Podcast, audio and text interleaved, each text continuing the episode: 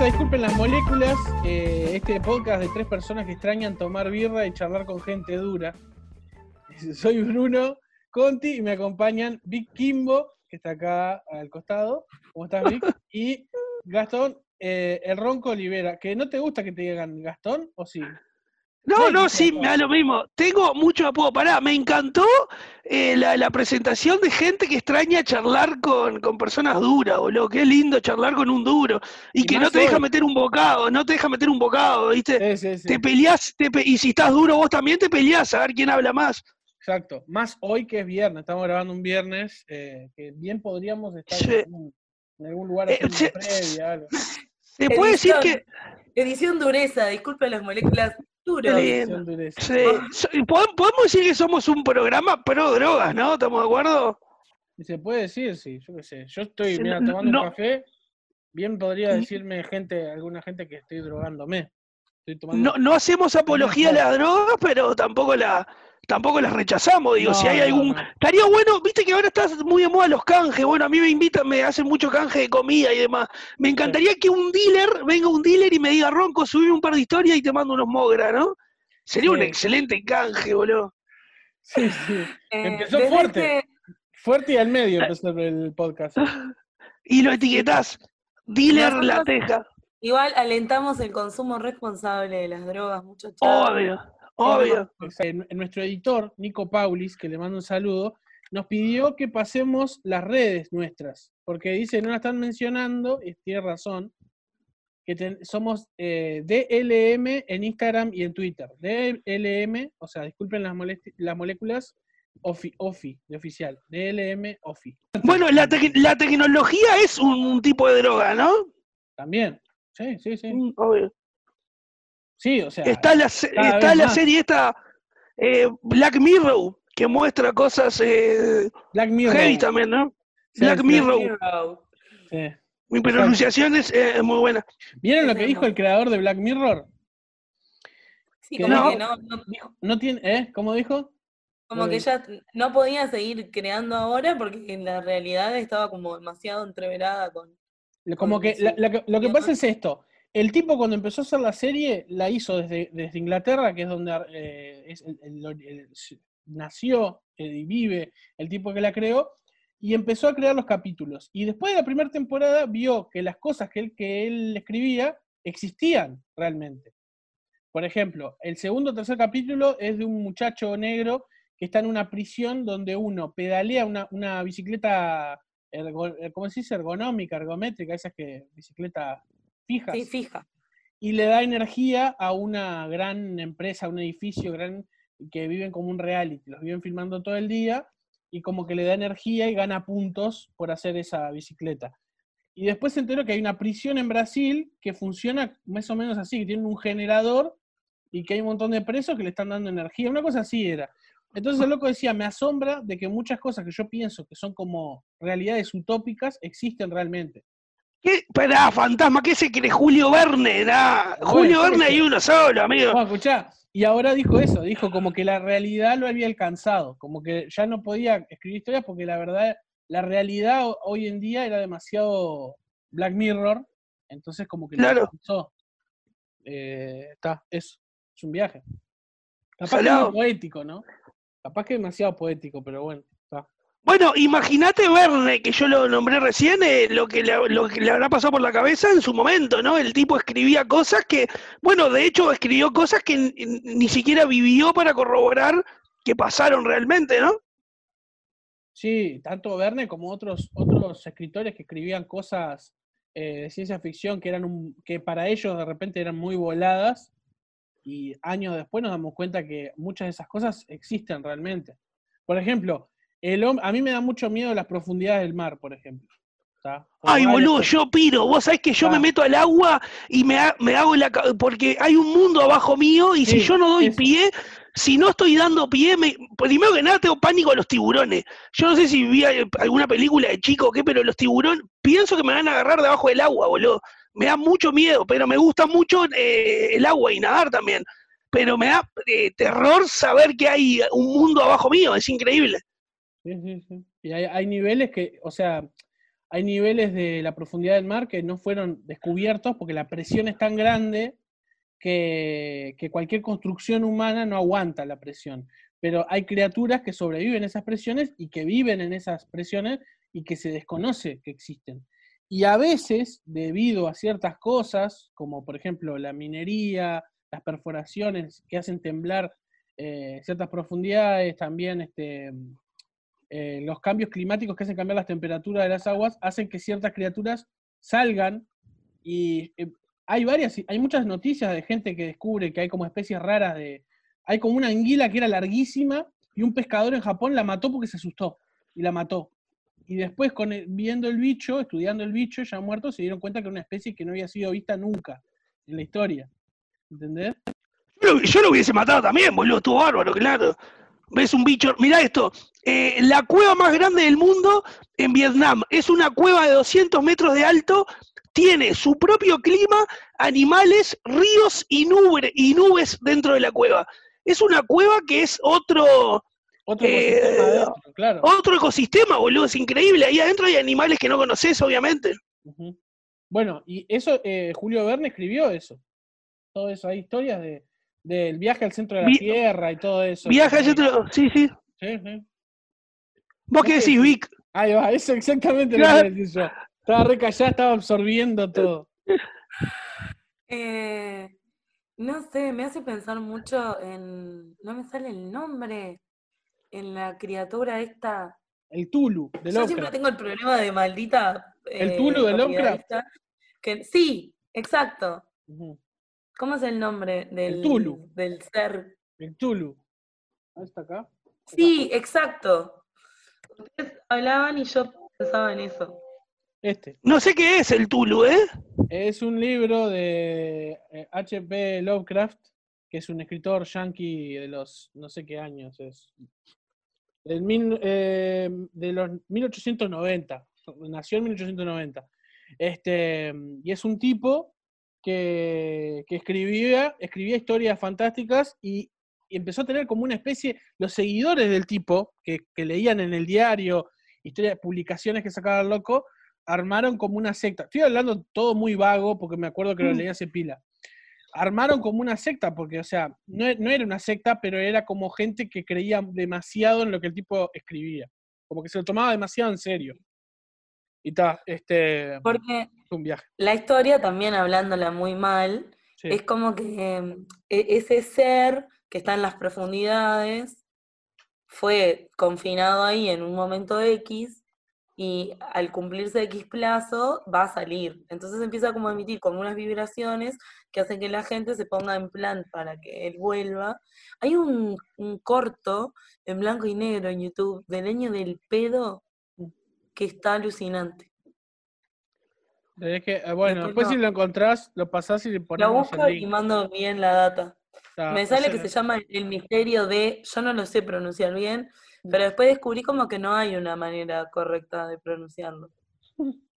Supuestamente el Tulu es como una criatura mitológica que está durmiendo y que en algún momento se va a despertar y va a salir. Y está asociado a todo ese mundo de, que escribe el, autor este Lovecraft, de la locura y la gente que siente como que está algo mal pero no entiende qué es. Pila de cuentos que no solo tienen que ver con el Tulu, sino con otras cosas, hicieron películas. Hay 80.000 películas del loco. Hace poco salió una con Nicolas Cage, de un corto, cuento cortito que hizo. Se llama El color que cayó del cielo, una cosa así. Ah, sí. Me, me hace acordar al Kraken, ¿se acuerdan del Kraken? Ahí va, sí, es, es, es, un estilo eso, ¿no? Sí. Igual el Kraken creo que está asociado más a, cuentos de, de, pescadores y de piratas y todo, no sé, como yo lo asocio. Sí, eh, mitología griega, ¿no? De los dioses y demás. El Kraken era como el que mandaba eh, a romper el mundo el hermano de, de Zeus, ¿no? Mirá, no tiene idea. o algo así. Sí, sí. Yo sabía que Furia Titanes, miren, miren Furia Titanes. Yo no es que haya leído mucho de mitología. Claro, no es que haya leído mucho de mitología griega, pero hay películas que están buenas y te muestran. Sí, Vic, vos mirá ahí, Furia Titanes, está todo. Te explica todo, claro ahí. Hoy estamos re en plan contar cosas a medias, como. Sí, todo por arriba. es viernes, es viernes. Bueno, este, mm, estamos a tiempo de entrar con lo que son las preguntas de la gente. Ay, por favor. A ver. No, no. tenemos, yo tengo algunas, ¿eh? Yo tengo, yo tengo algunas buenas, ¿eh? Tengo unas cuantas también. Bueno, muy, ¿quién empieza? Muy, variadas. Que empiece Vic. Yo, bueno, eh, empiezo con. Si tenés que elegir a tres famosos para invitar a un asado, ¿a quiénes invitaría? Uh. ¿Muertos o vivos? Puede ser, pueden estar muertos. Bien, yo invito a Fito Páez, que está vivo. Invito a Cobain, Kurt Cobain. Y invito a. Para mí eh, eso, es un tiro por la culata, Kurt Cobain, pero bueno.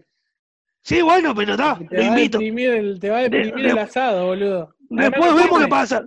No Justo un tiro, Bruno, justo un tiro. Sí, sí, bueno, perdón. Bueno, igual lo, invito a Cobain, ¿eh? Y capaz que invito a, eh, alguno de estos eh, de rock and roll viejos, ¿viste? Eh, no me sale ningún nombre, pero eh, Ray Charles o alguno de estos de, que, que, estaban salados. El tema es que no les voy a entender porque hablan en inglés. Pero me gustaría. Es como todo, además atemporal los que elegiste. Sí, sí, son gente que quiero. No importa que vengan, si van a venir de, muertos, que vengan, los que yo elijo. Que vengan, sí. Claro.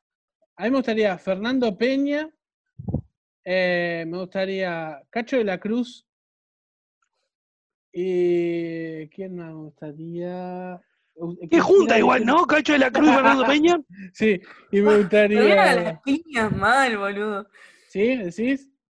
Te quejas del asado del ronco que va a ser triste, el tuyo va a terminar en lío. Y me gustaría Divine, Divine me gustaría mucho. Que ya la nombramos en el podcast. queda todo mal con Cacho de la Cruz. se alían Peña y Divine y le hacen la vida imposible a Cacho. ¿Decís? Para mí que se. Salvo que Cacho caiga Divine, Divine y Cacho como que, que combinan por chichita. Y Divine y Fernando Peña, a mí se arma como una cosa, un triángulo ahí hermoso artístico, ¿no? Sí, sí, crean algo, sacan, sacan un programa de tele seguro. Pero además yo pensaba, como Divine sé que sacó unos discos que cantaba y, mm, y Cacho toca el saxofón muy bien. Hay que darle un saxofón y que toque, claro. ustedes quieren unos asados muy musicales. Sí. Yo, toco el saxo, ¿sabían? Sí, me contaste, contaste. No, no sabía. No, era eso nomás. Vic, Vic, tus tres. Yo no tengo muy claro. Siento que invitaría a, a Jack Black. Ah, me, gusta, sí. Invitaría a Sasha Baron Cohen. Y si me metes a Adam Sandler, me muero. Invitaría a Rita Cortese. Rita Cortese. Sí. Rita Cortese es una actriz argentina me suena. está, en, está en Relatos Salvajes, por ejemplo.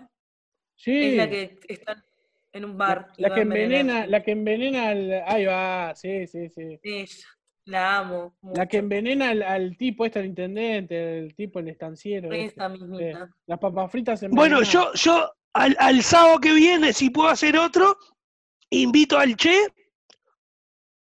Eh, invito. vas a hacer? No, el fin de semana que viene hago otro, boludo, claro. Es uno por fin de semana. Un, personaje cada uno, dale. Yo invito al Che. Vic, ¿a quién? Ah, para la No, no sé, no me para que sea Para que sea una linda charla. No sé Yo, vos, el...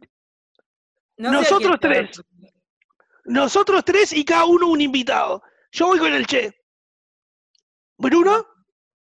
Eh, a mí me gustaría Horacio Quiroga, pero sé que está todo depre. Estaría ah, todo yo no quiero, no quiero ir a su asado, porque Horacio Quiroga que va a tirar todo para abajo. el Che, que no puedo llegar ningún amigo que sea gay porque ya se va a poner en ese plan con lo que los homosexuales, que enamoran en coche. Pues elijo no ir al asado con ustedes. Oh, ya se bajó, se bajó. Así que somos Bruno, yo, el Che y Quiroga. Quiroga, o sea, me quedo en casa, Maurice. Bien, me gusta. Eh, no sé si ahora tira otra pregunta a otro o sigo tirando. Tengo, tengo, tengo una que está buena que dice: eh, ¿quién, eh, ¿Quién inventó el trabajo y por qué? Algún hijo de puta. habría, que, Esa es la misma respuesta que dice ni el. ¿Cómo es? El veterano Natalia Natalia en Hablemos sin saber. Sí, que murió, pobre viejo. Sí, sí, sí. Y nada, como que medio que después de que se creó la propiedad privada, cuando se repartieron todo y gente se quedó sin nada, eh, todo aquello que uno no tenía ganas de hacer, le ofreció a otro hacerlo a cambio de algo. Y así nació. Pero habrá, habrá habido alguien que dijo, che, vamos a ejecutar esto, esto que es maravilloso y explotamos gente o no? ¿O se fue dando simplemente, se fue, se fue dando por el contexto político? Para mí que se fue dando en la medida de que no pudieron esclavizar más gente y tuvieron que darle algo a cambio. Estamos, eh, rehablemos sin saber. Sí, sí, obvio, pero bien, comparto tu teoría, me gusta. Sí, debe ser, eh, eh, evidentemente es un tema de, clase, ¿no? También. Sí, o sea, como que si no. Los de arriba mandan que lo trabajen los de abajo y hagan esto y esto, tipo. Si nos vamos a la época del feudalismo, se repartieron los feudos, gente quedó con feudo, gente no, y tuvieron sin feudo. feudales. Hay gente que no quedó sin feudo, hay gente que quiere feudo, que va a comprar feudo, que no sé qué, que va Y hay dos por uno en feudo. y, dame feudo, que quiero feudo, que no, claro. Claro. Bueno, próxima. Voy. No, dale vos, Bruno, dale. Bueno, eh, tengo una polémica. Eh, ¿Existe el Star System uruguayo? O sea, ¿existe la farándula en Uruguay? ¿Se puede considerar farándula eh, lo que existe en Uruguay? Es Yo creo que sí. pero hay. Yo creo que sí, y creo que dependemos mucha, mucho de la Argentina también, ¿no? Somos muy chicos, somos pocos, y te pongo el ejemplo de Carballo. Carballo se estaba eh, eh, postulando como el, real uruguayo. Sí. a mí no, Nadie se olvida de Charoná, ¿no? Nadie se acuerda de Charoná ahora. A mí no me gusta eh, lo que venden, pero... es que tampoco hay de, quién, ah. hablar, o sea, no da para que haya un programa de chimentos uruguayo, porque ¿de qué vas a hablar? Y a, la gente le gusta, ¿no? saber las intimidades de los famosos, si engañan a la mujer, qué hacen, con quién están. Eh, yo qué sé, a mí no me gusta, pero la, gente lo consume mucho. Yo creo que eh, es muy pobre el Star System uruguayo, la farándula que tenemos en Uruguay, y mm, como que es, es casi, está al ras de, es como que está ahí medio al ras del piso, como que no, no es a la altura de, celebridades que tenemos en otros, o de, otros países. Por ejemplo, eh, una pregunta que les planteo, por ejemplo, Natalia Oreiro, Osvaldo Laporte, una China Zorrilla, ¿están a nivel de, la, de las eh, de la farándula que tenemos acá en Uruguay o están un poco más arriba? No, están más arriba. Están en otro lado. Por eso. Ya, ya son farándula ya son farándula argentina. Claro, pero porque se, o sea, despegaron en otro lado. Entonces Natalia la pegó en, Natalia Oreiro la pegó en Turquía, ¿dónde fue que la pegó? En Rusia. En Rusia. En Rusia, en Rusia sí. Tengo, hizo, una... hizo una canción medio para el mundial o algo así, ¿no? Sí, tiene todas en versiones, tiene muchas versiones en ruso. Porque de verdad le va muy bien en Rusia. Les tiro otra pregunta. ¿Qué es lo más incómodo que se han puesto? Eh, yo creo que fue, si tengo que, con, o sea, que, ah, que no haya sido para actuar, ¿no? Porque para actuar... No, puede ser, sí. toca usar muchas cosas. Por ejemplo, en, en, cuando hicimos con Finoli una presentación en el... En, era como una cosa de youtuber el Club Media Fest en 2015 hicimos en, Argentina y hicimos una invitación de, ¿te acuerdas? Cia Chandelier, la canción aquella. Bueno, nos pusimos una media cancán y una remera hecha como también de media cancán, tipo ballet, y, unas pelucas rubias, hicimos Chandelier en vivo. Y lo tuvimos que hacer sábado y domingo. O sea, los dos días. Decime que ese video está colgado en algún lado, me vuelvo loco. Está, creo, hay, hay cosas, hay, hay, por algún lado hay en YouTube de eso. Acá en Uruguay quedó ah. medio como, pasó desapercibido, pero hubo. Este, y había como 30.000 personas ahí. Un viaje. Yo, eh, una tanga y un vestido, y la tanga fue eh, para probar nomás, y el vestido era para un video, y la tanga fue muy incómodo, ¿eh? Me, me dividía los huevos, y me quedó un huevo para cada lado, fue horrible, se me metía en el culo, no era una sensación linda, y a veces me pregunto eh, cómo las mujeres se acostumbraron a eso, ¿no? bueno, mujeres y hombres que usan, pero es inco a mí eh, los huevos me lo dejó loco, me dividió los huevos al medio. ¿Y la zunga? ¿Usaste zunga alguna vez? Uh, eh, sí, es verdad, usé zunga en Brasil, pero no se me metía para dentro del culo. Era tipo un calzoncillito. Sí, sí. pasé vergüenza igual también, porque viste que los que van a la playa y se ponen zunga, vienen con un miembro, ¿no? Que vos decís, ah, la mierda. Eh, guarda eso, guarda eso que mañana trabajamos todos, ¿no? Pero Eh, y yo ahí con, ¿no? con mi pitito ah, orgulloso y los miraba y decía, la puta madre, me tengo que poner un pantalón, un mameluco me tengo que poner. Para... Pero sí, usé, usé. Usaría acá, usaría acá también Montevideo, no me molesta, ¿no?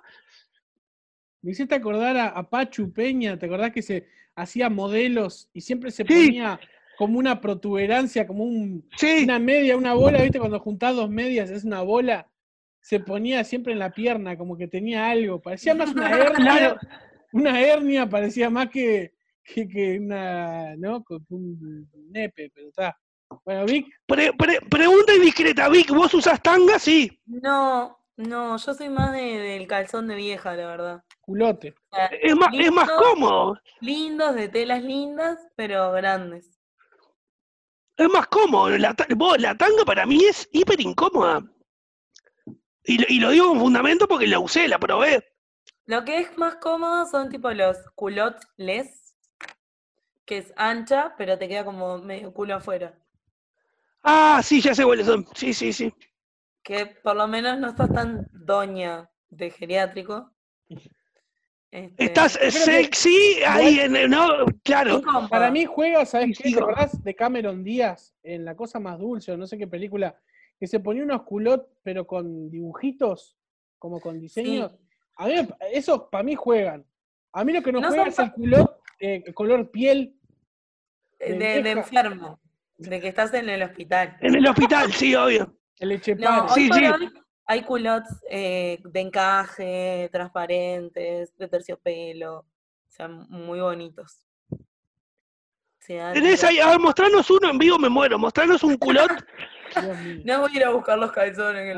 Ahora, porque, porque ahora me acuerdo que en un programa hablamos de si Bruno usaba boxer o slip, ¿no? Sí, la verdad. Claro. Vamos por, por la alegría por barrio. Bueno, hay, mujeres usan boxer también, ¿no? Sí. A mí, por ejemplo, me pasa que me quedan incómodos los boxers.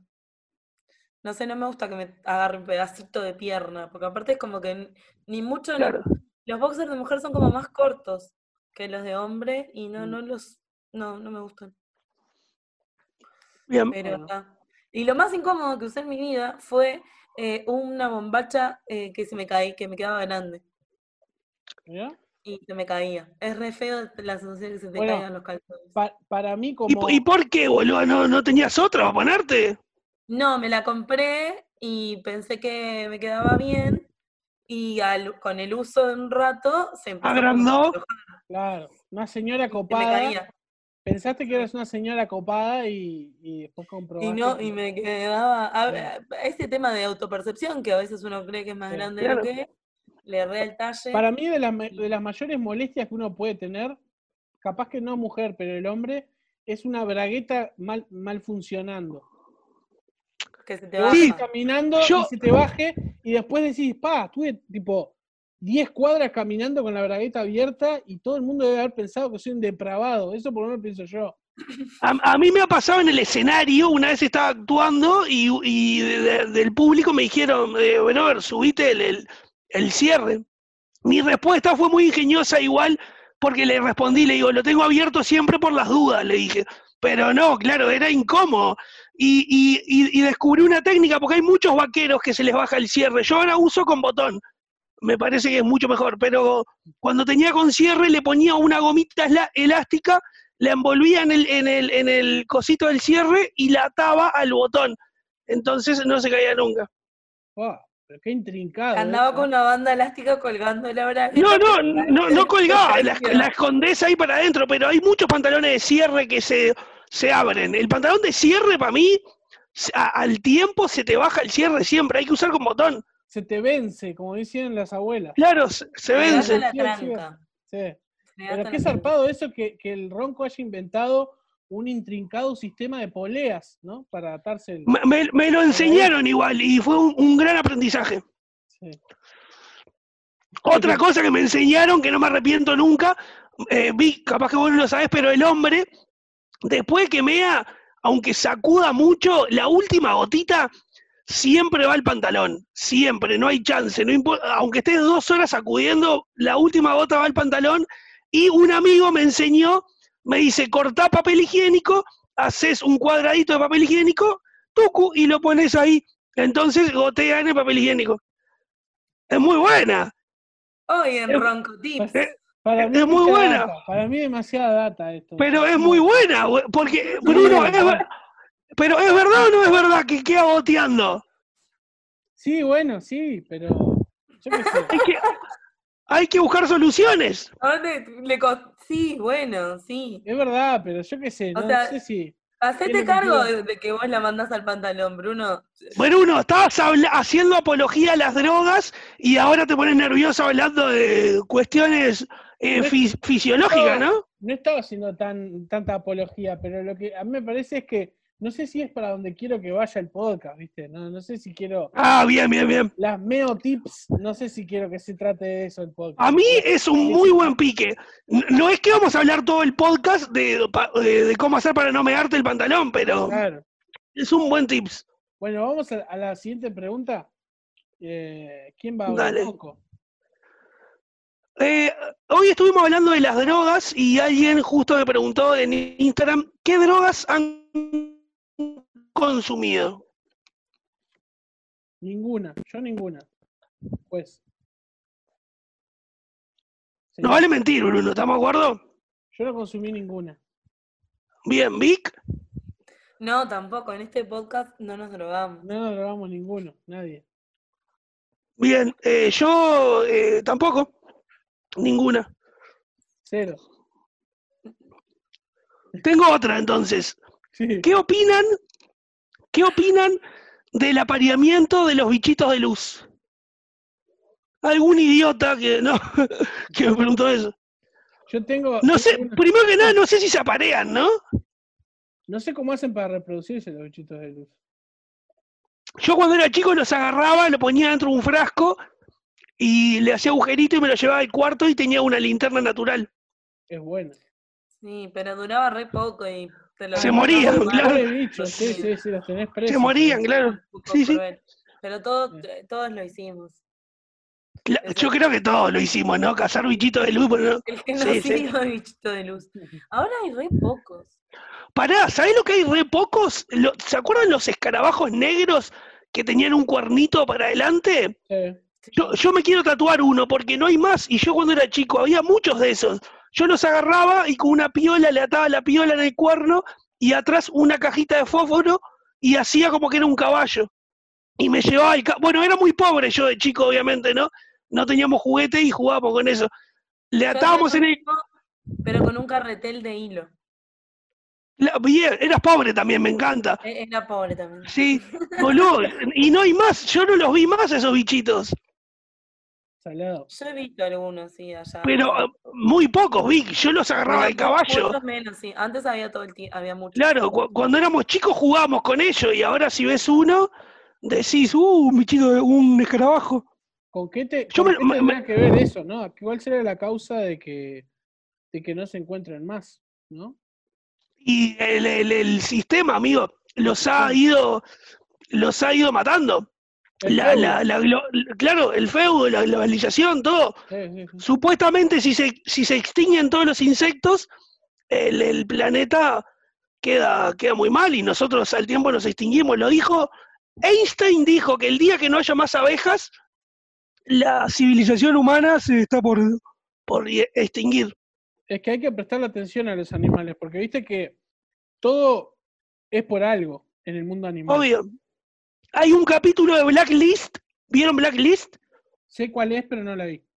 Bueno, mirala, está muy buena. Hay un capítulo que hay un científico que crea un, insecto eh, tipo para que se adapte y, pueda matar al ser humano. porque dice, los, los, estamos matando y el día que los matemos no va a haber más insectos y la Tierra no va a tener forma de eliminar eh, los desperdicios, porque el, el insecto que hace eh, evita eh, la descomposición, no es que la evite, sino que come cosas en descomposición. Entonces, como que limpia el insecto, ¿no? limpia toda esa mugre, ese residuo que dejamos nosotros. Y el día que no haya más insectos, la tierra va a estar llena de cuerpos en descomposición, muriéndose o con olor apestoso y demás. Y el tipo crea un bicho que, mate al humano porque dice, yo tengo que ayudar a que el insecto siga viviendo. Es parte de lo que decíamos de que la naturaleza encuentra una manera de, equilibrarse. La, naturaleza plantea un equilibrio y el humano medio que viene a, a, cambiar eso, a, claro. arruinarle la, vida a la, naturaleza. Boludo, lo que tiene más este podcast es que pasamos a hablar de tangas y de mear a, analizar la naturaleza, ¿no? Estamos despegados, boludo. Sí, me encanta eso. Sí, sí, más bien. Bueno, ¿quieren eh, tiro uno? Dale. Tengo uno que les encanta para ustedes, bien para ustedes. Una promesa, ¿es una mesa profesional? Decime que es el mismo de la otra vez, que le, vamos, le vamos a ir a llevar un regalo. Cuando nos juntemos en la tortuguita, ¿puede venir? Sí, obvio. Puede venir. Este, y después tengo eh. Uno en serio, que es separar la obra del artista. ¿Se separa la obra del artista o si un artista es, no sé, abusó de alguien, eh, eh, ha sido pedófilo, no, ya está, automáticamente lo, lo, lo, lo, ¿Lo separás? no, ¿se, separa o no? Yo, creo que no, que es eh, condescendiente al artista, ¿no? Eh, muchas de las personas que analizan arte y demás, o lo que sea, están pendientes de, lo que hace el artista y cómo es, porque vos en realidad admirás eh, al artista que hizo tal cosa, ya sea una canción, un soneto, un poema o, una pintura, eh, admirás la pintura, sí, pero en cierto punto tu referente es el que la hizo. Entonces, si el que la hizo es un nazi que mató a miles de judíos y demás, vos decís, uy, boludo, yo no quiero tener en mi casa una obra de este flaco eh, asesino, hijo de puta, aunque la obra esté de más. Me parece, capaz que, que no, pero... Sí, yo opino lo mismo. Que puede haber, no sé, un músico que su música es excelente y me llega en un montón de maneras, pero es un abusador y no lo voy a escuchar más. De hecho, tengo un ejemplo. Hay, cosas que te duelen pila. Por ejemplo, a mí algo que me partió el alma fue eh, cuando saltó todo lo de Kevin Spacey. Sí. sí. lo amaba. Bueno, Luis C.K. también, Luis C.K. Sí, tal cual. Pará, y te pongo. Se debería venir más con él, me parece. sí, sí, sí. pero te pongo. La pinta de viejo verde abusador. te, pongo un ejemplo eh, acá, rioplatense, el, el pelado Cordera. Cuando hizo la, declaración en la facultad, este, la gente medio que lo, censuró, no, no, no, se escucha tanto como antes. Y era la Versuita, amigo, una banda eh, de protesta revolucionaria que estaba además que en cualquier eh, eh, acto, revolución o cualquier casa, la Versuit, señor Cobranza, soñaba, sonaba en todos lados. Y después de eso, eh, lo, lo, censuraron. Yo creo que no, que no se divide el arte del artista. ¿eh? Yo creo que uno puede elegir, porque hay mucha gente que elige cuando, cuando, cuando, si le sigue gustando, por ejemplo, tengo amigos que son, son fans de, Woody Allen, de, de Polanski. Yo creo, no sé, porque hay, hay, hay ciertos artistas que está como gris lo que hicieron, que no se sabe. Yo, yo, viste, eh, Woody Allen es medio con gran gris. Para mí no tan gris, pero como que... Sí, sí, sí, sí. Y bueno, este, yo creo que uno elige a veces, en lo personal, a mí me, me marca mucho lo que uno hace y me es inevitable no pensar en lo que hizo, eh, si se mandó una cagada. Pero hay mucha gente que elige no, que, que, que no importa y que le encanta la obra y que está. No sé, es como lo de Michael Jackson también que salió y que aún, aún al día de hoy, como es todo tan como raro, hay mucha gente que sigue defendiéndolo y sigue dudando y dice que, que, es mentira, ¿viste? No importa cuántos documentales y cuánta gente salga a dar testimonio de que, de que fue abusado y eso. Es un viaje. Lo de Luis C.K., el loco hizo una presentación de Saturday Night Live, hizo un monólogo todo de que para los, para los, para los pedófilos un niño es lo que para un gordo es comerse una barra de sneaker, decía. ¿Entendés? Y era como tipo, antes, ¿no? Antes que se cubría todo, pero digo, así esos monólogos que vos decís, vos, este Bueno, pero lo, de Luis no, no, fue, no fue pedófilo, el tipo, eh, la, Pero lo que estoy diciendo es, el loco hablaba desde un punto de vista de alguien, y vos decís, bueno, este loco es un genio, ¿no? Eh, eh y en algún punto decís, bueno, si vos hablas tanto de esto, ¿hasta qué punto vos no tenés alguna perversión o algo? Claro, obvio. Porque el loco, todos los, los, los monólogos que hacía eran medio raros. Yo soy fan de Dan ah, Harmon. capaz que no estoy tan de acuerdo, porque vos te puedes poner en un personaje hiper misógino o hiper nazi y bla, bla, y no tener esos rasgos en tu vida y que sea solo un personaje. Pero. Está jugando con los límites, me parece. Yo creo que todos somos un poco oscuros en realidad, ¿no? Hay gente que... Sí, sí, sí. Mm. Eh, inclusive, eh, pará, ¿quién, iba a, ¿quién iba a hablar? Bueno, se me escapa ahora, se me escapó ahora de las manos. Porque hablaba de, por ejemplo, Ricky Gervais tiene un humor parecido y tal, y sin embargo no, no, no, no, no, es, no, no se aplica el caso a eso, pero, pero a lo que me refiero era de que te hacía ruido cuando el loco hacía estos monólogos porque, digo, decir esas cosas que él decía, estaba medio, medio estabas como medio como que quedabas de cara. claro, son cosas que te pasaron por la cabeza, por algo y las escribiste, ¿no? Exacto, exacto. Pero sí, sí, obvio. Una cosa es que vos digas algo, otra cosa es que hagas algo. Eso estoy de acuerdo con Vic. ¿No? Pero está, pero, o sea, cuando se descubre que el tipo hacía estas cosas, cuando saltan las acusaciones, te pones a pensar, o sea, wow, está, o sea, yo vi muchos especiales del tipo donde decía cada cosa que, estaba brutal. Entonces es como, no sé, empezás a pensar para atrás. entiendo su actitud en cierta parte, ¿no? Porque hace algo que él, que ya más o menos, vos decías, está, no, no, me asombra, porque lo habló, lo dijo. Te hace reflexionar muchas cosas de las que, de las que él hablaba. No sé. Sí, sí, obvio. Entiendo. y quedó callada. A mí me pasa, vos, me pasa que conozco gente que sigue bancando a, Michael Jackson y que no se puede hablar.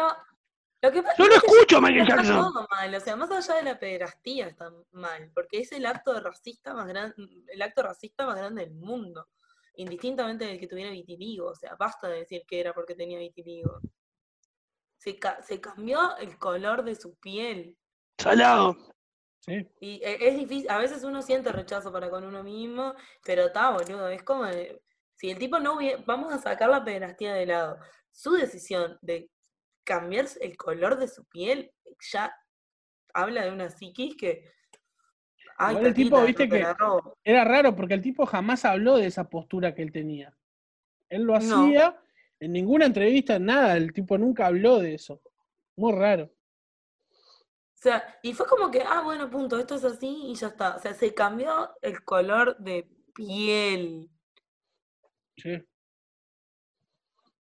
No sé. Eso es increíble, ¿no? Es el único en el mundo que hizo algo así, ¿eh? Ahora hay gente que lo ha hecho y lo ha hecho a la inversa, pero como esos procesos meramente estéticos, tipo de la mujer con la cintura más angosta del mundo. La mujer bizarra esa, ¿vieron la, que la que se hizo en la cara de, de Angelina Jolie? Que parece un muerto, un cadáver, parece. ¿No la vieron? Está no. el cadáver de la novia. Es horrible. Dios mío. O sea, pobre mujer, a eso me refiero. No quiero decir, tipo, qué mujer horrible, pero es tipo, te, te da impresión. Es como la mujer gato, ¿no la vieron? La que se operó y se puso injerto. Sí. o sea, yo qué sé, yo la veo no digo qué lindo, qué, qué buen laburo, qué bien que le quedó. No, no digo, es salado modificarse así tanto, ¿no? Es, es distinto, ¿no? Porque, yo qué sé, yo puedo elegir ponerme un implante con un cuerno y estoy modificando mi imagen, pero no estoy mandando un mensaje como persona pública re anti eh, un grupo de personas, como lo hago cuando me cambio el color de piel. Porque es tipo, ¿qué harías? tengo, tengo mucho dinero, tengo el dinero del mundo, ¿qué hago? ¿Vos pensás que él era consciente de eso? ¿Vos pensás que él era consciente de que hacía eso? ¿Del, ¿Del mensaje que estaba dando? Sí. Es que no sé, porque tampoco es que fue vivido así por la comunidad eh, afrodescendiente, tampoco. No, no, no. Fue todo como, bueno, él es Michael Jackson y tiene la impunidad de, de, hacer lo que quiera. De ser un bicho rarísimo, que se cambió el color de piel, que se, se generó unas facciones muy extrañas. Era como un duende. Sí, sí, salado. Sí, sí, Sabían que él discutió con, discutió con Spielberg porque él quería ser Peter Pan. Sí, sabía, sí. Y no, le, no se lo permitieron, este, o sea, eligieron a Robin Williams para Hook y no lo eligieron a él y estaba requemado. No, señor, da miedo. Es un viaje. Sí. Y él es alguien que es, es re duro eh, no poder separar la obra de la persona, porque su música está buenísima, pero no, no tengo ganas de... ¿Escucharon la, la teoría de que Bruno Mars es su hijo mayor? Qué viaje eso. No. Sí, búsquenlo. Hay eh, teorías en YouTube que muestran fechas y demás. Sí, hay teorías en YouTube que dicen que está vivo. Sí, también hay de todo. Bueno, supuestamente hay teorías. Hay, hay, teorías de que han cambiado personajes también. Yo que sé, Abril Lavigne y una teoría de que Paul McCartney también. También, sí. El Colorado, Gutiérrez. Bueno, hay una, hay una, película que se llama. me muero si Colorado tiene una teoría de esa, lo banco a morir. Hay una película que se llama Boba Hotep, que es este, que la hizo Bruce Campbell, ¿viste? El que hizo Evil Dead, ¿la vieron? El actor de Evil Dead. Sí. Está. Hizo una película que se llama Boba Hotep, que es un imitador de Elvis que está en un geriátrico. Y está diciendo todo el tiempo de que él es el Elvis verdadero y que en un momento Elvis se le acercó y le dijo de cambiar vidas. Estaba cansado de su vida. Entonces él se hizo pasar por un imitador y el, el imitador se hizo pasar por el Elvis real. Y y entonces él sería el Elvis real. Ahí va, una cosa así. Sí. Yo creo en esas cosas igual, ¿eh? Un viaje. Bueno, después está, se bizarrea porque en el geriátrico hay un, hay un hombre negro que dice ser, eh, ¿cómo es? Este tipo que... Kennedy. Claro, ya la, gente, la gente, se empieza a sumar, ¿viste? Ya, claro. yo, yo, quiero ser, eh, ¿no? Claro. Sí, sí, me encanta. Se suben todos al camión. Bueno, ¿tienen otra pregunta? Sí. Eh, villano favorito de cómics. El Guasón. Yo creo que el Guasón. Sin pensarlo. Hay, muchos que me gustan también. O sea, el Guasón se sabe que es un clásico. A mí me gusta, siempre, vos sabés que soy nichero, ronco, y que me gusta buscarle el pelo al huevo, me gustan las cosas media desconocidas. Este. Eh, por ejemplo, de Batman hay un montón que están de más. Sí. Ah, no sé por qué siempre me gustó de chico el, Mr. Freeze, el hombre de frío, que no era malo. Ah, a mí no me gusta. Era que tenía la esposa congelada porque la quería revivir y la tenía como en criogenia, como está supuestamente está Disney, ¿no? Sí. Que dicen que Disney está congelado. Bueno, este, ese me gustaba. Y el Duende Verde me parece un gran, gran villano pero también es medio como el guasón de, de Marvel, ¿no? Sí, yo sentía simpatía por el acertijo. Ah, sí, me gusta, me copa. Ah, para, mí no tenía, para mí no tenía gracia hasta que lo hizo Jim Carrey y le buscaron todo ese, toda esa historia de fondo. De que era un empleado de Bruno Díaz que lo rechazó y el loco como que... Sí, pero estaba muy, muy bien Después tengo dos preguntas como, no sé por qué me las hicieron. Eh, una es, eh, es así, dice, si el universo se expande infinitamente, entonces, ¿por qué la nada no existe? El universo invade el lugar que ocuparía la nada, ¿no? Uy, qué viajado este pibe, boludo, estaba re loco cuando puso eso. Pregunta sobre la existencia de la nada. Que eh, el ser es la nada y la nada no es nada, como decía nuestro querido Sartre. Sí. Y vamos a contestar así. Pero la nada es el universo mismo, si es infinito, yo qué sé, no sé. Todo, es, la nada. Para mí la nada es el vacío, es la inexistencia. Entonces no concibo nada, la nada. No sé. No sé qué responder realmente. Y después la otra es, ¿qué opinión nos merecen los sistemas piramidales como Herbalife, Amway, no sé uh, qué. tema. Toda la semana estuvieron hablando de eso. Están muy en eso. Sí. Furia, ¿viste? ¿Escuchaste Furia, Vic? Esta semana no lo escuché porque estaba trabajando. Toda la semana hablan de, estafas piramidales y de un médico, un médico chanta. Mirá, la frase que te tiro. Eh, los sistemas piramidales son trending topping. Topping. ¡Wow! Trending topic. Trending topic es, tipo algo que, se, que está muy de moda y lo pones arriba de un helado, una torta o algo. Eh, ah, y entonces no, ¿está, mal usada la frase? El topping es, es, lo que le metes una cereza arriba de una torta o... Estuviste muy ah, cerca igual, fue trending topic. Es topic. Topic ah, es topic también. Tópico. Eh, a mí me pasa que le tengo mucha fobia a Herbalife. Porque durante mucho tiempo de mi vida me hostigaron, porque soy ah. público objetivo de Herbalife. Este, y llegó un momento que ya eh, les contestaba los mensajes, tipo cuando me los mandaban. Y siempre usaba el mismo, era tipo, eh, ¿escuchaste hablar de Herbalife? Y yo inmediatamente le ponía, ¿escuchaste hablar de Jesús? Y como que los, les entraba por ahí hasta que me aburría. Pero ¿De Jesús tu amigo? Muy... ¿Eh? De Jesús tu amigo. Quedaste congelado. Hablando, ¿no? Eh, sí, claro, yo les hablaba de mi, amigo Jesús. Ya te hablaba de Jesús, es un capo. No, no, no. Jesús, un, capo Jesús, Jesús se dedica a el marketing de videojuegos. Hermoso. En Uruguay, ah. es un tema. Sí, sí, sí. No, en realidad no. ¿No? No, es en como, como, que no hay mucho público acá, ¿no? Es tipo en Uruguay y, él es español, en realidad, y viaja. Este, ahora lo voy a obligar quiero, a Quiero conocer a Jesús, me gusta que sea español. Las estafas piramidales son eh, un SIDA, nada más voy a decir de eso, de estafas piramidales. Sí, yo no, no, no creo en esas cosas. como todo lo piramidal. Como, como los sistemas piramidales financieros, siempre hay una parte de la pirámide que se jode, que suele ser yo lo, relaciono mucho a, los, a los pares de sufrir. Me parece que hay alguien eh, que tiene un, léxico y un lenguaje muy salado y la capacidad de convencer a personas, y bueno, es lo que hace. Convence personas y se vuelve en su momento, eh, cuando explota, una especie de, de, furor. Pero creo que es eso, lo, lo comparo con los pastores, que vos ves esos pastores hijos de puta que, que, exorcizan gente y te venden el jabón de limpiar el mal, y vos decís, ¿cómo hay gente que lo cree, no? Y bueno, hay gente que lo cree. Entonces lo, relaciono mucho a eso. Yo le, yo le huyo a todo lo que sea medio, suene medio raro, le huyo.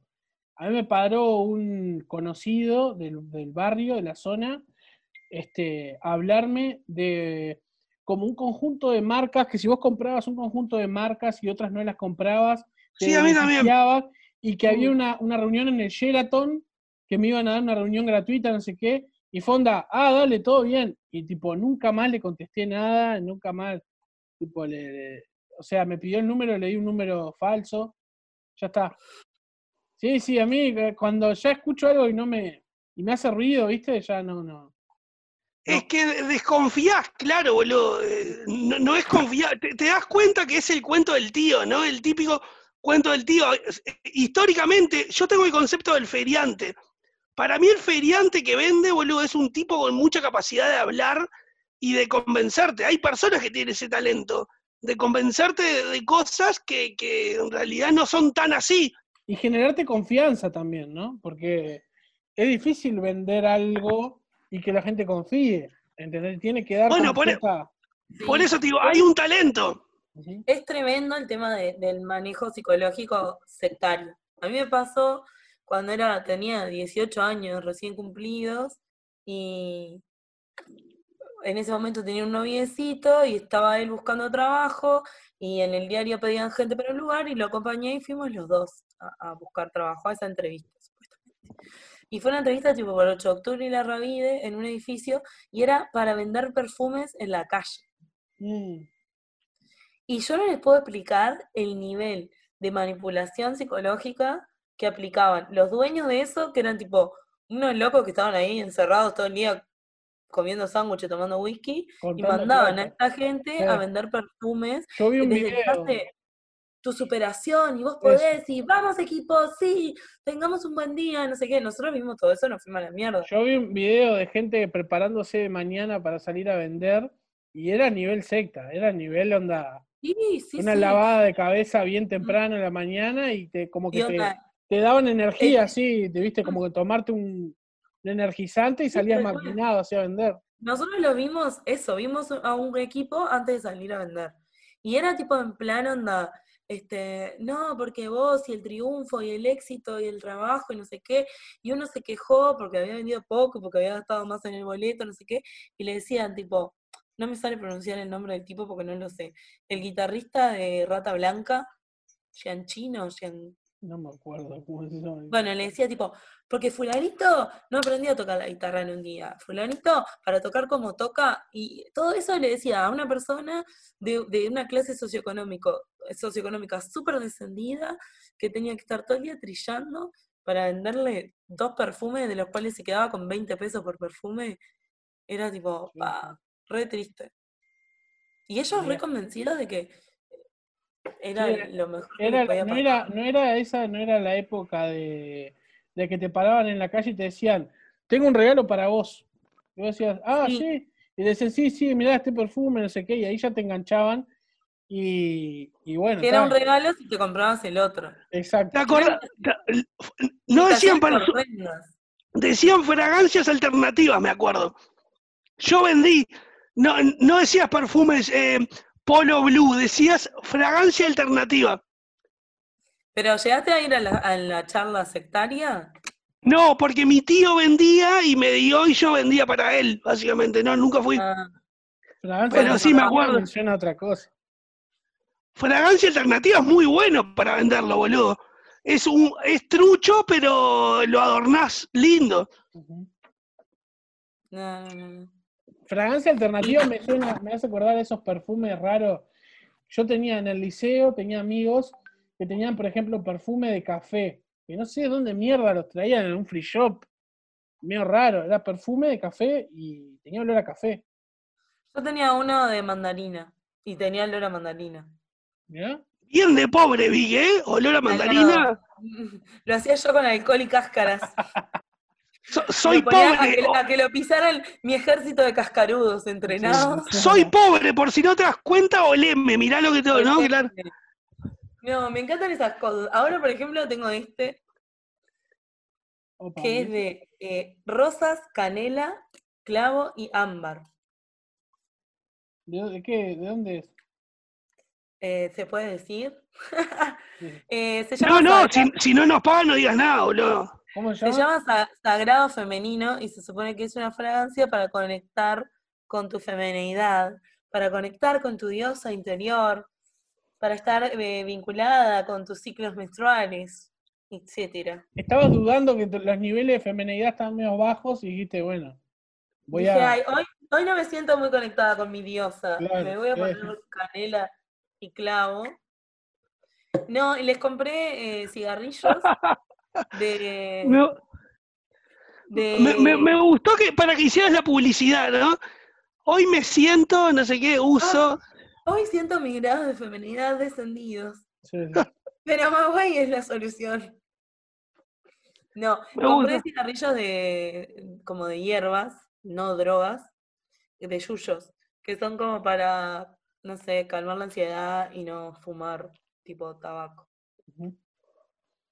Porque son re fuertes, aparte, te pegas tres putadas, no crees nada. ¿Tienen alguna otra pregunta? Eh, no, porque a mí me hicieron eh, preguntas como personales. Ah, pa. También.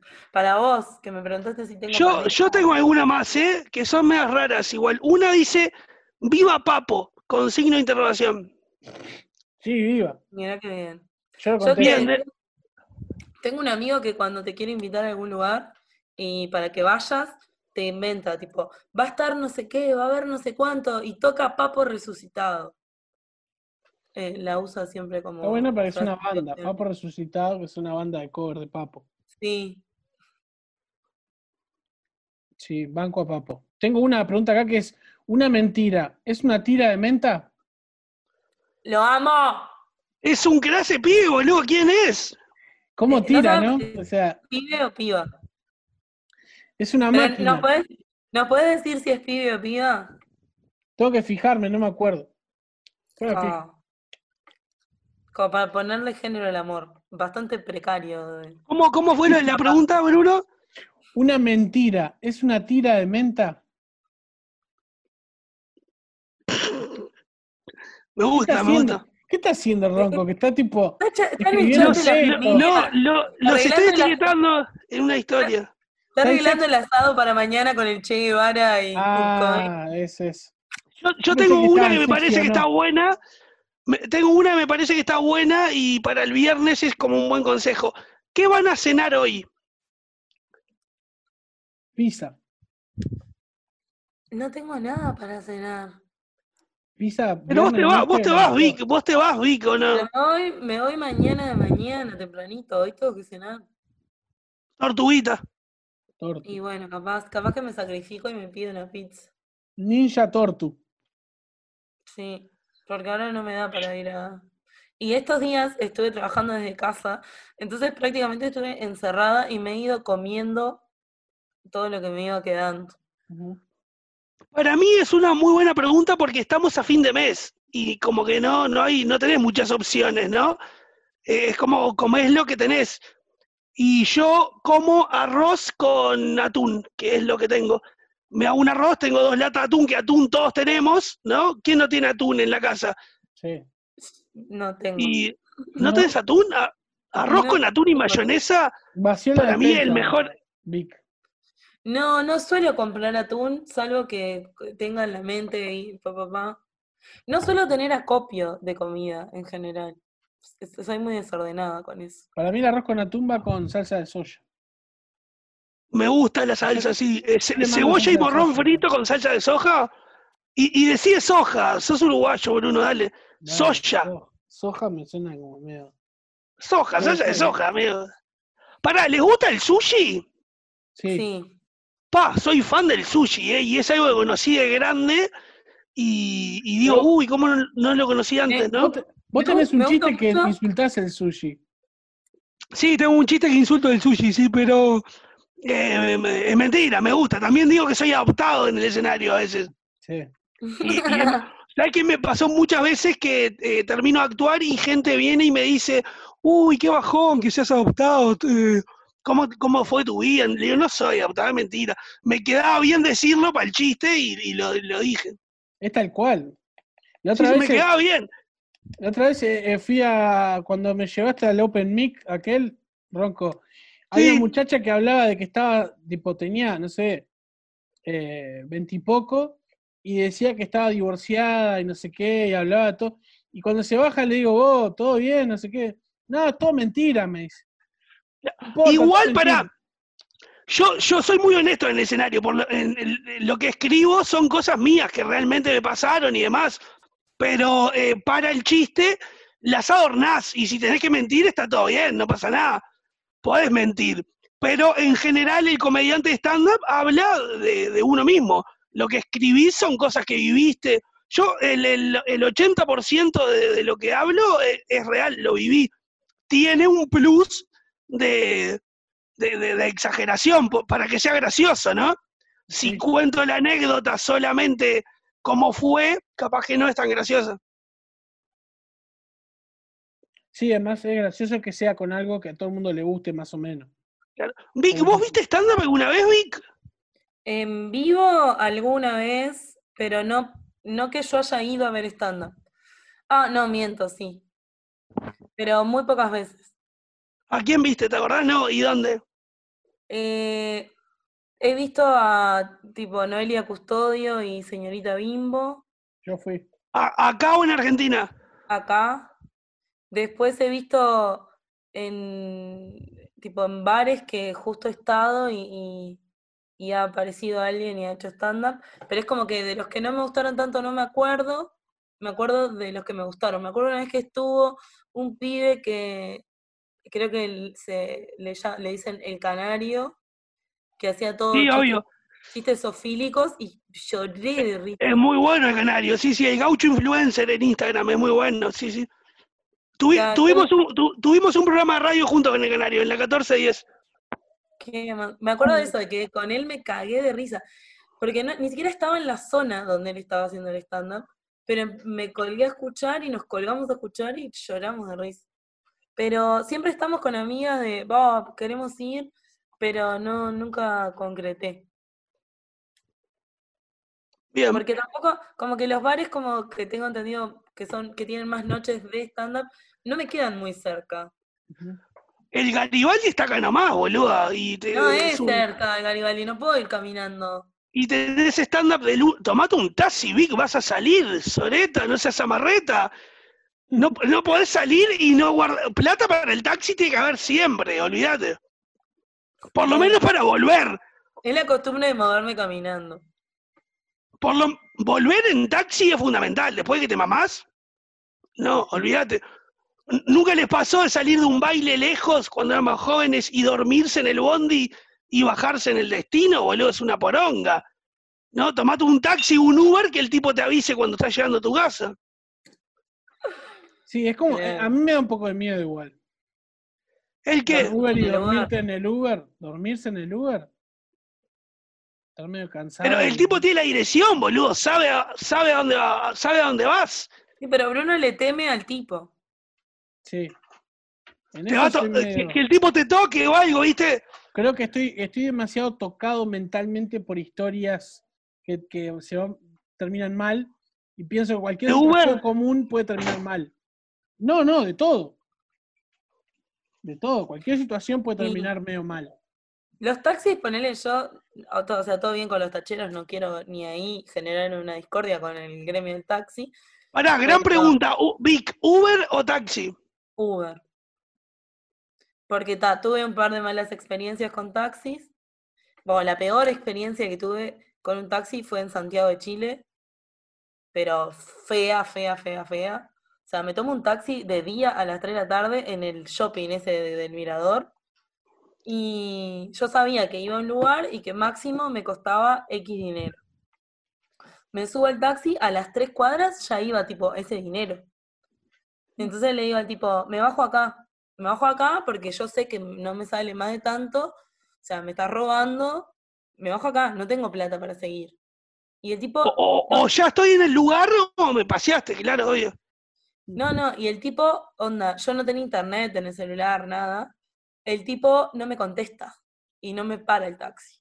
Mm. Entonces le vuelvo a decir, onda, bota, bajame, no sé qué, no sé cuánto no me contesta, no me para el taxi, yo le muestro la plata que tenía y le digo, mira, yo tengo esto, ya no me alcanza para pagarte lo que se supone que te tengo que pagar.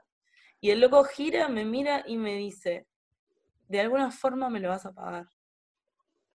Y hago tanteo la puerta y estaba trancada, no tenía el cosito, mm. o sea, estaba encerrada en el auto con el loco, empecé a gritarle, le empecé a, tipo, a patear el asiento, llegó atrás. ¿Estaba sola vos, Vic? Sola, sí, patada, piña, sin celular, en Santiago de Chile. Este, hasta que el loco... ¿Qué? ¿Tenía No, no tenía. Entonces yo le empecé a pegar. Solo, solo acá tienen mampara los taxis, ¿eh? Sí, ahí no tenía. Y entonces cuando yo le pego patadas y piñas, diciéndole tipo, ah, bájame, bájame, bájame, me putea, tipo, puta de mierda, bla, bla, no sé qué, y me estranca la puerta, me estranca la puerta y ¿sabes cómo salí? Expresa. Porque por un momento... ¿Le diste la plata que tenías, por lo menos, el viaje que habías pensado? ¿Qué? ¿Le diste la plata? algo? Me, me, sacó la plata de las manos. Mm, ah. Me, me, me agarró tipo el brazo, me sacó la plata yo lo empujé, o sea, como que forcejeamos un cacho. Era un viejo enorme, aparte. Hay, una comediante argentina que tiene un, material sobre eso, sobre los tacheros que te llevan y te dicen, bueno, pagalo de alguna manera, ¿no? Sí, horrible, horrible, horrible, horrible. Todavía me bajé, caminé hasta un hotel, conseguí wifi, me pedí un, Uber.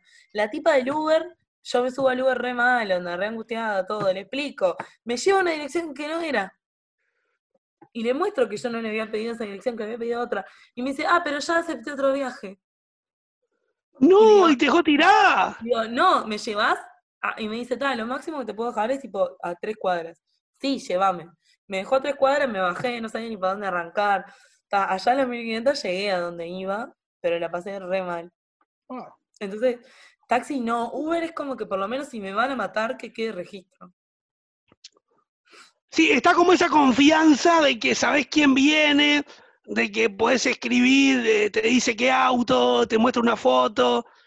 Tiene ese plus, ¿no? Igual historia, historias de Uber cualquiera, tenemos varias. Sí, obvio, obvio.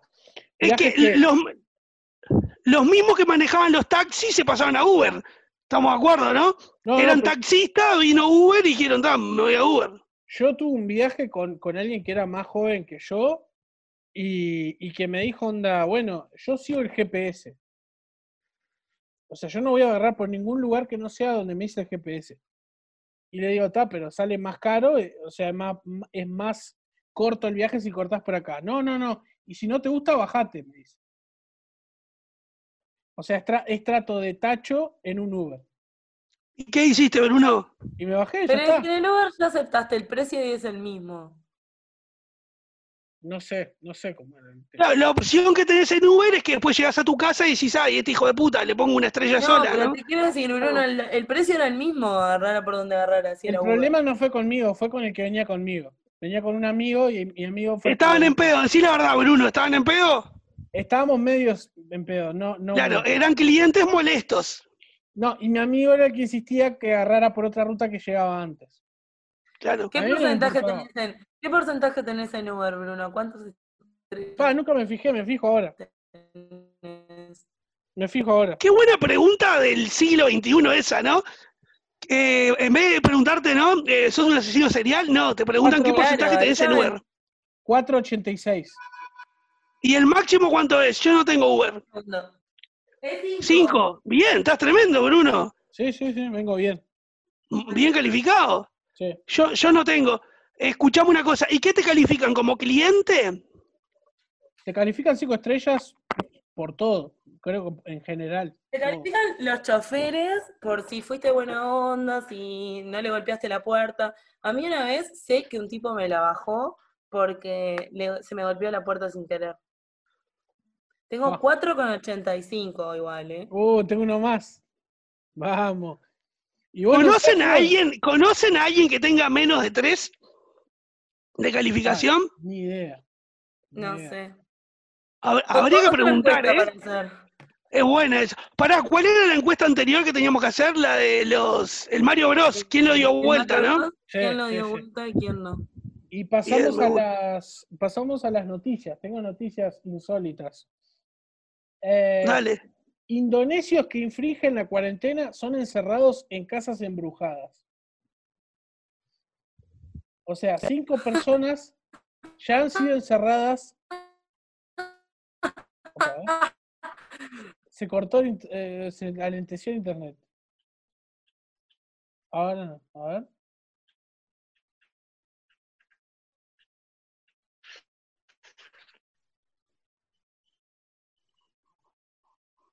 Bueno, eh, llegaron mis compañeros de, ensayo. A ver, saluden.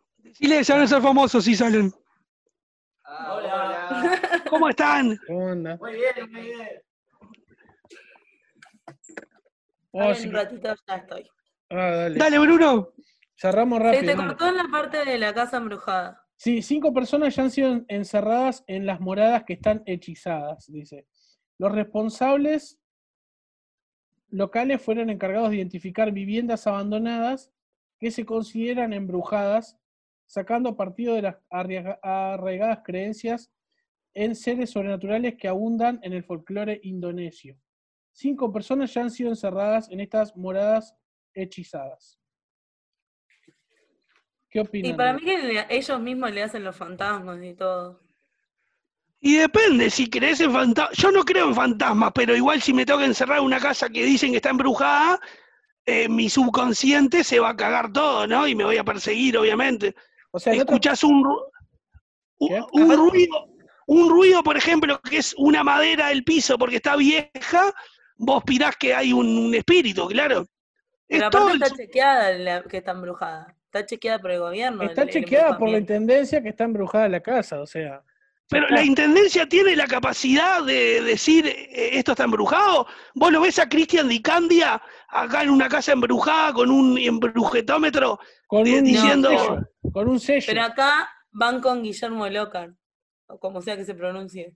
Sí. Y, y él da lo que hay, ¿no? Si él da lo que hay, Claro, vamos, Él- sí, Él está sella, él sella y le pone el membrete ahí todo a la, a la casa. Pero bueno embrujada. en otros países la pena es, por ejemplo, hay otros países donde te hacen barrer la calle si te haces el vivo y, te, y, te, y salís sin barbijo o salís sin tapaboca y salís en fuera de, en- ¿cómo es? Pa- a joder. De horario. te jodas, Sí, sí. salís fuera de horario, como penalización te hacen barrer la calle. Y acá lo que hacen es te mandan a una casa embrujada. Está bien. ¿Cuánto tiempo, Bruno? ¿Dicen cuánto tiempo? A ver, ¿cuánto tiempo dicen? El resto de la cuarentena. Ah, está heavy. Dos semanas. barrer la calle. Dos ¿Pero semanas. te, ma- te- te mandan comida y eso? Creo que no, no sé. ¿eh? Creo que no. Bueno, pero eso ya no, no- es ilegal. Sí. Entre ellos dice, aseguran algunos que todavía no han visto fantasmas desde el inicio de su estancia. Pero ya veremos qué ocurre después. Dice.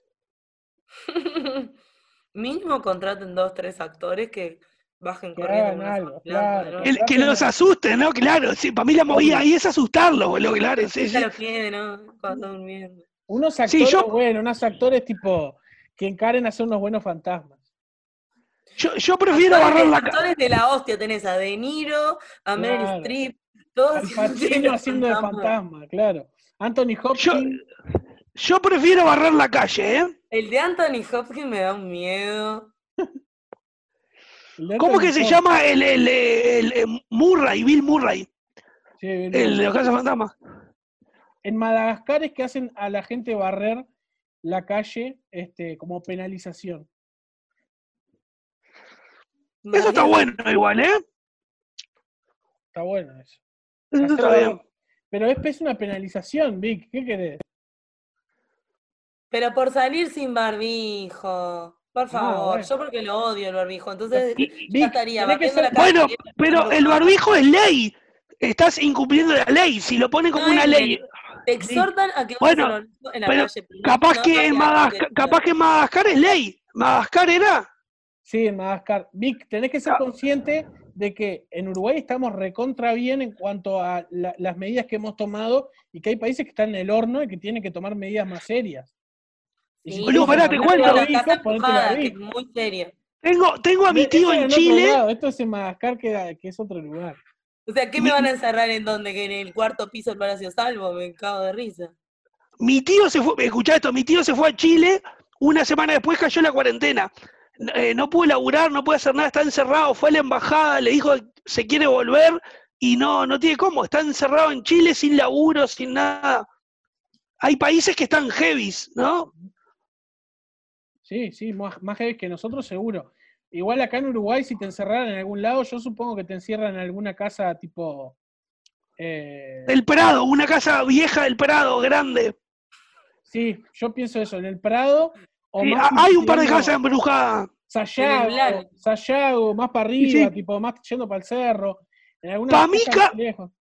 casa embrujada tiene que tener sí o sí eh, eh, como sótano y ático. Sí o sí tiene que tener esa. Ático es el de arriba, ¿no? Sí, pero muy, muy uruguayo el, el ático. ¿Y, cómo se dice el de arriba? El altillo. Altillo, bueno. mira ático también, ¿eh? Ático. Toditos tomados por la televisión Sí o sí, ático y, y, sótano. Iban, iban al ático a comerse un emparedado. De jalea, un emparedado de jalea. Y mantequilla de maní.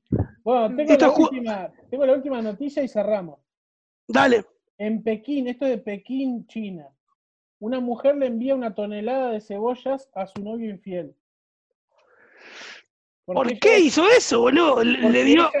Ella, descubrió que le había sido infiel y buscó una manera de vengarse, pero ¿por qué?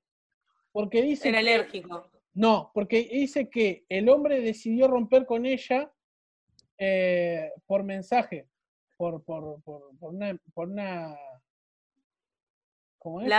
por, un texto.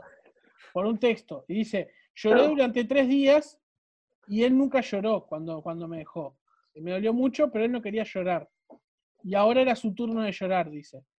Eh, por lo que decidió vengarse con un regalo que podía finalmente hacer que sus lágrimas salgan. Compró. La, picada la cebolla. No, compró dijo, cebolla de las más fuertes, dice. Vicky dijo que porque era alérgico. ¿Quién es alérgico a la cebolla? Nadie, boludo. Nadie. O sea, pero llorar, llorás. Pero si la, si, si la, alérgico. Llorás y la picás, boludo. Si no, si tenés cebolla ahí. Eh. cebolla con cáscara le hizo un favor. Claro, le dio. 10 toneladas, 10 toneladas, miren lo que le voy a mandar la foto para que vean lo Boludo, está, está, está cubierto para toda la cuarentena de comida. Tortilla de cebolla, sopa de cebolla, cebolla frita, eh, Tuco, es un golazo. Ojalá mi ex me mandara. Vos, eh, toneladas igual, ponele que si vivís en un monoambiente y te mandan 10 toneladas. A eso, a eso iba. La vendés, Vic. Le taponeó todo el zaguán con cebollas. Tipo, miren lo que es la, la foto, les mando ahí por WhatsApp. La foto del señor con el zaguán todo tomado por bolsa de cebolla y no puede moverse. Igual es como que muy ingeniosa, no sé, era más fácil contratar a alguien para que le diera una paliza, yo qué sé.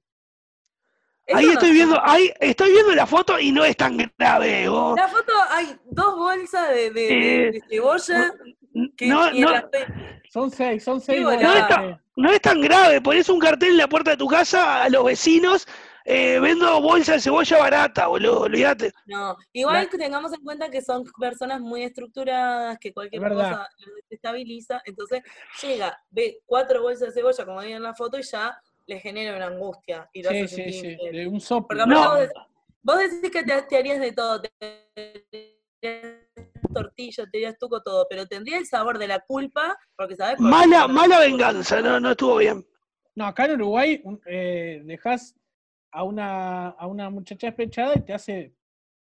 Una macumba, claro, sí, sí. palo por cuatro planchas, boludo, qué Claro. Te, te, te apuñalan los, te, apuñalan los primos, boludo. Acá, claro, es, es un quilombo. Sí, te, sí. Manda, te manda una limol con laxante, así llena de laxante. una nix. Una, limol. una limol de uva. Punto. Claro. acá, acá es más heavy, me parece. Despidámonos, gente. Chau, nos, vemos. vemos. Chau, chau.